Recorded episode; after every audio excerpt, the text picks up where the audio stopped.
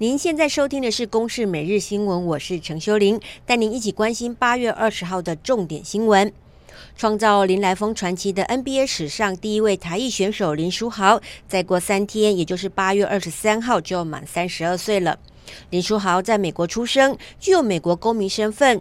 因为父母都是从台湾移民美国，没有放弃过台湾籍。林书豪的父亲林继明找上了台北市议员钟小平帮忙，在七月底让林书豪顺利拿到了中华民国护照。这个消息昨天曝光，也就是说，未来有机会林书豪借由规划程序代表中华队参加国际赛。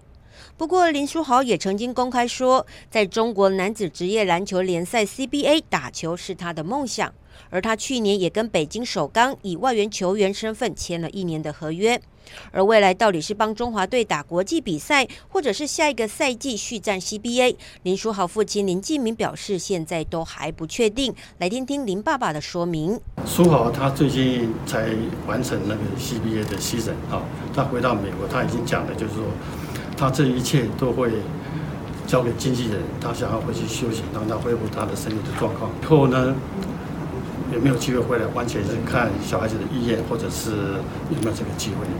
高雄市议员李梅珍的硕士论文涉嫌抄袭案，中山大学昨天确认论文抄袭明确，而且情节严重，依规定撤销硕士学位。对此，李梅珍回应尊重学校的决定。而揭露李梅珍论文抄袭，前处转会副研究员吴佩蓉则是再 PO 文，质疑嘉义市长黄敏惠的硕士学位也有争议。他指出，黄敏惠的学历是嘉义大学管理硕士，但却找不到他的硕士论文，只有技术报告。而且这个报告，嘉义大学图书馆还有国家图书馆都没有收录。对于吴佩蓉的质疑，黄敏惠也 po 文指出，在二零零一年，嘉义大学是教育部当时唯一核准硕士论文跟技术报告双轨并行的硕士在职专班学校。他交技术报告，一切合乎当时的制度跟法规，不是特例，也没有钻法律漏洞。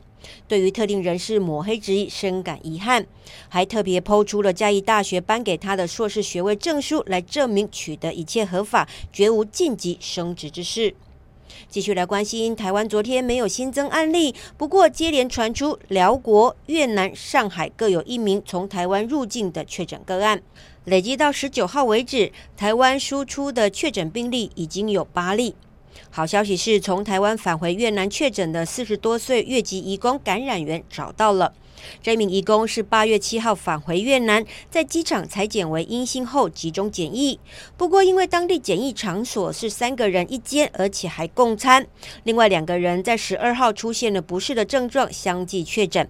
这一名义工是在十七号采检后确诊。指挥中心在昨天晚间表示，已经收到了越方的来信，他们研判应该是被同处一室的两名确诊者感染，因此宣布结案。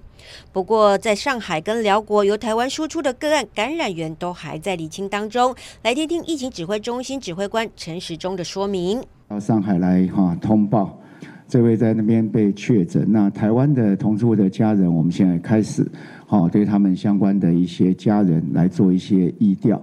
详细的情况我们要在厘清中。那在国内，等他出境的时候自费采检是阴性，那到辽国之后，哈，他的一个采检是阳性。